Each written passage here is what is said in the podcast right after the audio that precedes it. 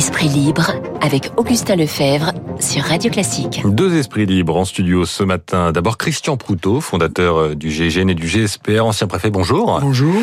Guillaume Fard, spécialiste des questions de sécurité, professeur à Sciences Po, chercheur au CEVIPOF. Bonjour. Bonjour. Je voudrais qu'on commence avec euh, l'actualité brûlante de l'aéroport de Kaboul. Euh, c'est au tour du ministre britannique, du secrétaire d'État chargé des forces armées d'indiquer qu'il y a une menace terroriste imminente à l'aéroport auprès des gens qui essayent de, de partir. Euh, une menace de la part de Daesh, l'État islamique. C'est un nom qu'on avait un petit peu oublié dans l'actualité ces dernières euh, semaines, avec le recul euh, en, en, Irak et en Syrie.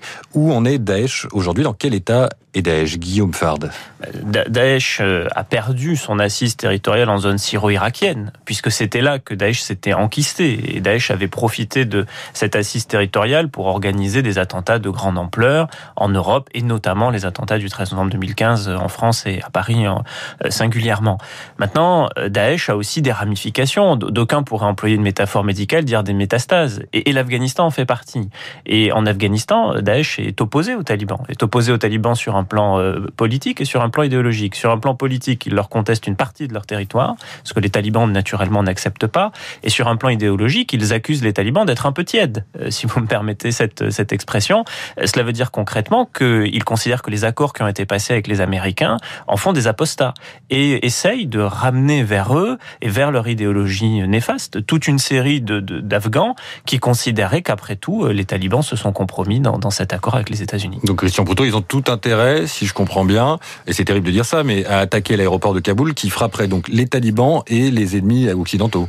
Ah oui, tout à fait, puisque là, du coup, euh, c'est ceux qui veulent rejoindre les mécréants qui sont là, donc forcément des traîtres, euh, mais également, en, ça poserait un problème pour les talibans qui ont besoin maintenant d'une espèce de, reconnaissance euh, pour pouvoir continuer, parce qu'il y a une différence notable entre faire une guerre de résistance, donc il n'y a pas de structure administrative, on fait simplement, on combat celui l'occupant, mais ensuite créer un État, ou du moins reconstruire un État avec ses structures administratives et tout, nécessite une espèce de remise en, ordre euh, que le chaos ne permet pas. Et à partir du moment où euh, Daesh pourra profiter de la situation, comme ils ont plus d'espace et que surtout euh, les talibans euh, les détestent. Hein. Il, y a, il, y a, vraiment des combats qui sont qui ont été menés. On en a pas peu parlé, mais ils ont été réels. bien sûr, ça, ça c'est plus de l'ordre de la guérilla, mmh. mais comme ils sont infiltrés c'est pour les talibans une espèce de chancre qu'ils ont à l'intérieur d'eux-mêmes, dont il va falloir qu'ils se débarrassent. C'est complètement différent d'Al-Qaïda, qui était Al-Qaïda carrément en zone amie, euh, qui était la base arrière à, la triste époque euh, de, euh, de, qui, a conduit au 11 septembre. Oui, Al-Qaïda et Daesh, je rejoins le préfet Proutot, n'ont pas grand-chose à voir. C'est-à-dire que parfois on les confond, mais Al-Qaïda n'a jamais eu pour projet d'avoir un califat territorial, mm. euh, ni de combattre un ennemi proche, ni de proposer un, projet de vie euh, à des musulmans euh, du monde entier, au sens où ils pourraient venir s'installer avec leur famille. Al-Qaïda avait des camps d'entraînement où vous veniez seul pour vous préparer à commettre des attentats pour combattre un ennemi qui était jugé lointain, à commencer par les États-Unis. Et c'est notamment les attentats du, 11 septembre 2001. Mais vous avez aussi un certain Mohamed Merah qui est parti en zone afghano-pakistanaise s'entraîner et être qui a été entraîné par par Al-Qaïda. Euh, tandis que Daesh avait un califat territorial, vous proposez d'y venir seul ou avec votre famille, et vous proposez des compensations euh, matérielles, comme euh, une voiture, une maison, des compensations sexuelles aussi, parce que vous aviez des esclaves sexuels qui seraient mises à votre disposition. En tout cas, c'est ce que disait la propagande de, Daesh. Donc ça, n'est pas le même projet, et, et, donc les risques ne sont pas aujourd'hui les mêmes. C'est-à-dire que si Al-Qaïda bénéficiait d'une forme de complaisance plutôt non dite de la part des talibans qui essayent de se racheter une image aujourd'hui, euh, ce ne serait pas pour installer en Afghanistan un califat territorial, ce serait pour euh, y reprendre pied, pour essayer d'organiser des attentats de, grande ampleur. Hmm. Et donc une menace chez nous, in fine C'est pas c'est pas impossible. En tout cas, nos services de renseignement le regardent de, le regardent de près, mais euh, c'est une menace qui est graduée. C'est-à-dire que le premier niveau, ce serait une réactivation de la propagande, même si la propagande d'Al-Qaïda n'a jamais cessé. Euh, Al-Qaïda dans la péninsule arabique, ce qu'on appelle Al-Aqba, avait notamment, au moment de la, la, republication des caricatures du prophète, appelé à frapper euh, la France euh, en, en, particulier. Euh, le deuxième niveau, ce serait effectivement d'arriver à, à euh, organiser des attentats un petit peu plus complexes, un petit peu plus sophistiqués, euh, en entraînant, euh, par exemple, dans des camps, des, des, des combattants venus du monde entier. On n'en est pas là non plus. Al-Qaïda était considérablement affaibli et puis aussi un peu ringardisé par l'organisation État islamique. Christian Poutot Oui, je rejoins tout à fait ce, ce qui vient d'être dit. On est dans, dans une phase là, qui, tant qu'elle n'aura pas trouvé son équilibre, ne permettra pas de, de définir effectivement qui va faire quoi parce que pour le moment, l'objectif des talibans, faut pas l'oublier, c'est très court, hein, ce qu'on vient de vivre. Oui. L'objectif des talibans, c'est de reconstruire un, un, État, ou du, à défaut de le reconstruire, de, de, de, de faire cohésion. Parce que, contrairement à ce qu'on imagine, euh, l'Afghanistan, c'est c'est pas un État, c'est une succession de seigneurs de guerre. Et euh, je sais plus qui disait, qui proposait euh, comme projet politique récemment que d'en faire une sorte de fédération c'est ce qui me semble, compte tenu de ce que l'on sait de ce pays, le, le plus plausible, si tant est qu'il y ait une réalité. Mais faire un État central euh, va, va, être très compliqué, d'autant que les talibans ont pas, en dehors de la guérilla, n'ont pas d'expérience politique, sur quoi ils vont pouvoir s'appuyer? Une partie des gens qui ont une certaine euh, occidentalisation qui amène à avoir une réflexion sur la formation d'un État euh, sont en train de partir le temps que tout ça se remette en place. On a vu ce qui s'est passé en Iran euh, à, mmh. l'époque du chat. Ça va prendre, euh, sans vouloir faire de, jeu, de, mauvais jeux de mots, un certain temps. Et pendant tout ce temps, c'est là où effectivement tous les chancres que l'on évoquait tout à l'heure en matière de terrorisme vont pouvoir trouver place, surtout avec la, la, la quantité monstrueuse d'armes euh, qui, qui a été laissée sur place par une armée fantôme qui a servi à alimenter toute la corruption, euh, puisque le, cette armée ne servait qu'à une chose, à soutirer euh, de l'argent aux États-Unis, ce qui a fait croire au, au président des États-Unis qu'il y avait une armée de 300 000 hommes. Le tour était bien joué, mais il a, il a coûté cher, il va nous coûter encore plus cher, et qui fait que euh, également il n'y aura plus, euh, il n'y aura plus avant un certain temps de structure à laquelle on va pouvoir mmh. véritablement parler. Alors un réfugié afghan a été condamné hier à 10 mois de prison avec sursis pour être sorti de la zone de surveillance qui lui était assigné. Alors il fait partie de l'entourage d'un homme qui est soupçonné de lien avec les talibans. Est-ce que c'est pas finalement une bonne nouvelle? D'abord euh, bah, que ce lien a été repéré et deuxièmement que quand il est sorti, bah, il a été repéré, il a été, il n'a pas échappé au service de renseignement. Guillaume Fard. Euh, selon les chiffres qui nous parviennent, il y a à peu près 1500 euh, Afghans à cette heure qui ont, qui ont déjà été rapatriés. On a parlé de 5 qui étaient problématiques. Alors 1500 sur 5, j'ai jamais été un, un, grand mathématicien, mais de mémoire ça doit faire 0,3%.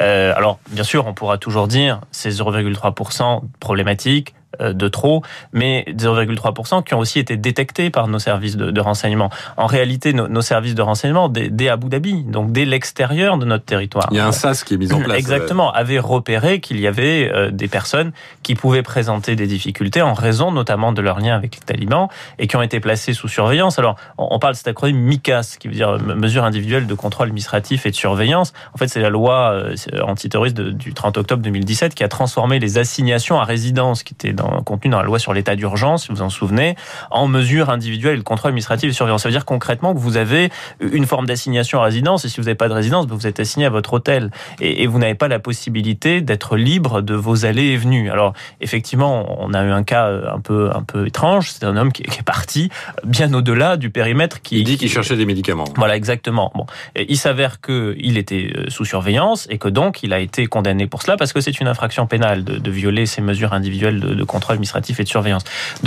Bien sûr qu'il y a, il y a ce risque, il ne faut pas le minorer, mais il ne faut pas non plus l'exagérer, parce que nous autres Français avons aussi en mémoire le, souvenir des attentats du 13 novembre 2015, avec euh, des auteurs de ces attentats, notamment ceux qui s'étaient fait exploser au Stade de France, qui avaient pu emprunter des routes migratoires.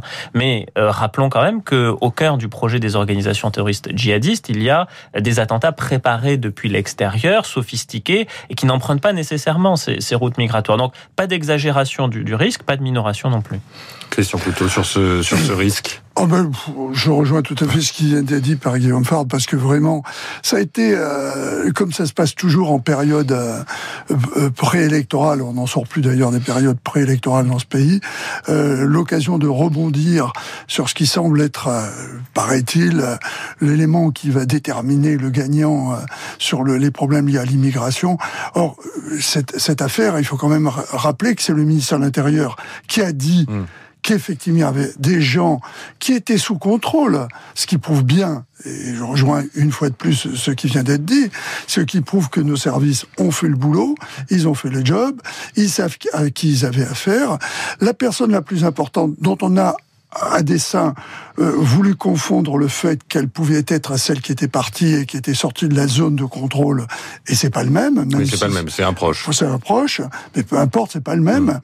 Euh, cet homme a quand même été désigné par des gens qui étaient sur place comme étant quelqu'un qui avait fait euh, sécession des talibans et qui les avait aidés.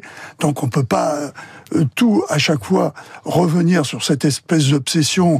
Attention, les Sarrasins arrivent euh, et, et, faire un mauvais film euh, comme, comme on pourrait on pourrait l'imaginer, faire peur à tout le monde.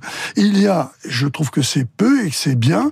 On fait notre notre devoir, on fait ce que l'on doit faire et je trouve qu'on est un peu loin même par rapport à tous les gens qui nous ont aidés. Mais bon, ça hmm.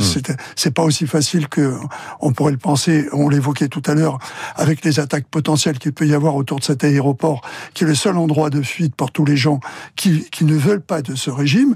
Et il y a, au bout du compte, euh, on, s'en rend compte, un vrai contrôle qui est pour en la circonstance, compte tenu de ce qui se passe, vraiment un exploit professionnel, je pense. Guillaume Fard, si je vous ai bien compris tout à l'heure, euh, le risque d'attaque de grande ampleur, comme on a pu en connaître en 2015 en France, semble un peu éloigné, euh, vu l'état de Daesh et d'Al-Qaïda. Est-ce que la proximité des commémorations des 20 ans du 11 septembre, l'ouverture du procès euh, des attentats du 13 novembre, c'est le 8 septembre. Est-ce que euh, ce calendrier, ça peut inciter des, ce qu'on appelle des loups solitaires à, à passer à l'acte? Moi personnellement, je, je, je, récuse un peu l'appellation loup solitaire, mais, mais en tout cas, c'est pour ça que je le mets entre guillemets. Voilà, qu'il y ait une forme de, de, risque endogène, comme disait le président de la République de, devant le cercueil d'Arnaud Beltrame en, en 2018, c'est-à-dire d'individus qui sont présents sur le territoire national, qui souvent sont citoyens français d'ailleurs, hein, sur euh, la vingtaine d'attentats djihadistes meurtriers qui ont été commis sur notre sol depuis 2012, il y en a une quinzaine qui ont été commis par des citoyens français. Il ne faut non, pas non plus euh, pas non plus l'oublier euh, que ces individus qui sont en rupture avec un système de valeurs, celle de la République singulièrement, avec un projet de société, euh, passent à l'acte avec peu ou pas de moyens. Ça, malheureusement, ben, c'est une menace qui est continue et qui tue chaque année depuis 2015. C'est-à-dire que depuis 2015, il y a eu des attentats terroristes, djihadistes, meurtriers sur notre sol, sans interruption. Le dernier, c'était le 23 avril dernier. Stéphanie Montfermer, Rambouillet, a perdu a perdu la vie. Il faut aussi lui lui rendre hommage à, mm. sa mémoire. Et, donc ce risque existe, ce risque perdure, c'est un risque durable. Et oui, les procès, on l'a vu l'an passé avec le procès d'attentat de Charlie et de l'hypercachère, euh, sont toujours une occasion de réactivation de, de, la menace. L'an passé, à l'occasion du procès, il y a quand même eu un attentat qui a été perpétré rue Nicolas Appert. Vous avez euh, deux mm. journalistes qui ont été confondus avec un individu qui pensait que les locaux de Charlie Hebdo étaient toujours dans cette rue. Exactement, dans le, dans le 11e arrondissement de Paris. Et, et donc ces personnes ont été euh, agressées, d'ailleurs ont été blessées très grièvement. Euh, et puis il y a aussi eu l'attentat de, Samuel Paty euh, à Conflans-Sainte-Honorine qui lui a coûté la vie et, et qui s'est inscrit dans, dans ce contexte que, que Gilles Kepel qualifie de, de djihadisme d'atmosphère, c'est-à-dire qu'il y aurait une sorte d'ambiance euh, qui serait propice à ce que des individus passent, passent à l'acte. Donc il ne faut pas minorer la menace terroriste djihadiste dans, dans mmh. notre pays, hélas. Mmh. Oui, c'est une constante. Il est évident que pour, pour des esprits euh, un peu euh, dérangés et qui, en plus, euh, aborde une cause sans la connaître forcément vraiment, simplement à la recherche, à la recherche de, de quelque chose qui ferait parler d'eux, de, de, donner un sens à une action qu'ils n'ont pas forcément, ou qui sortent déjà souvent de, la petite criminalité et qui veulent, je, je, le redis, donner un sens à leur action. Et vous avez, vous avez déjà parlé sur cette antenne du manque de prise en compte des, des, des, des dégâts psychologiques euh, de ces personnes. Enfin... Oui, non mais euh, on le voit à chaque fois. Il y a toujours, euh, il y a toujours derrière ces personnages une fragilité psychologique, mais qui entraîne. C'est pas pour ça que ça, change le problème, mais il n'empêche que comme on la, on la maîtrise pas, entraîne forcément un passage à l'acte beaucoup plus, beaucoup plus rapide du fait des circonstances qui peuvent tout d'un coup attirer l'intérêt, leur attention. On l'a vu avec, avec vous le rappeliez, l'affaire de, Samuel, la, triste affaire et le meurtre de, Samuel Paty, euh, dont je rappelle que dans la famille, sa famille, son corps a été accueilli comme si c'était un héros en brûlant le, le drapeau français. je voudrais, je voudrais juste en profiter pour rappeler le rôle louche du Pakistan que les États-Unis ont laissé faire pendant des années et qui continue et qui est une base aussi importante, peut-être plus importante euh, que, que l'Afghanistan qui est dans le désordre le plus complet pour le moment, parce qu'il ne faut pas oublier que de du Pakistan sont partis les attentats en Inde, euh, contre l'Inde. Donc euh, il, faut, il faut revenir, se rappeler que la géopolitique telle que nous l'avons menée de, depuis des années a, conduit à cet ébranlement qui, par rapport à la question que vous posiez, sur des anniversaires potentiels ou à travers le procès euh, des, événements, des, événements, terribles de Charlie Hebdo, pourrait amener quelques, quelques, quelques, oui, pardon. Hum. oui, c'est, pardon, c'est celui-là, euh, pourrait amener à ce que des gens, tout d'un coup, pensent que c'est le moment de faire parler d'eux. Hum.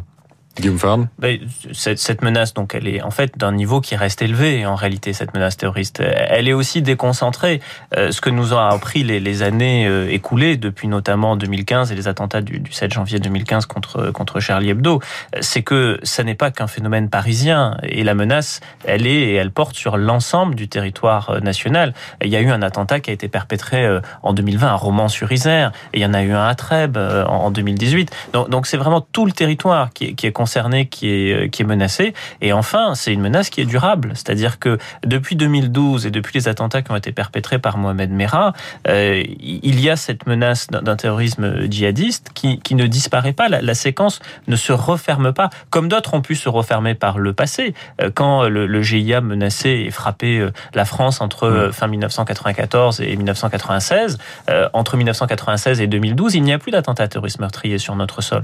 Mais depuis 2012, il y a là une parenthèse qui s'est ouverte et qui ne se referme pas et qui appelle collectivement à la vigilance. Merci, messieurs. Christian Proutot, ancien gendarme, ancien préfet fondateur euh, du GIGN et du GSPR. Guillaume Fard, professeur à Sciences Po, chercheur associé au CEVIPOF. Merci, messieurs. Euh, bonne journée. Il est 8h57 euh, sur Radio Classique. On se retrouve dans un instant pour la météo et l'essentiel de la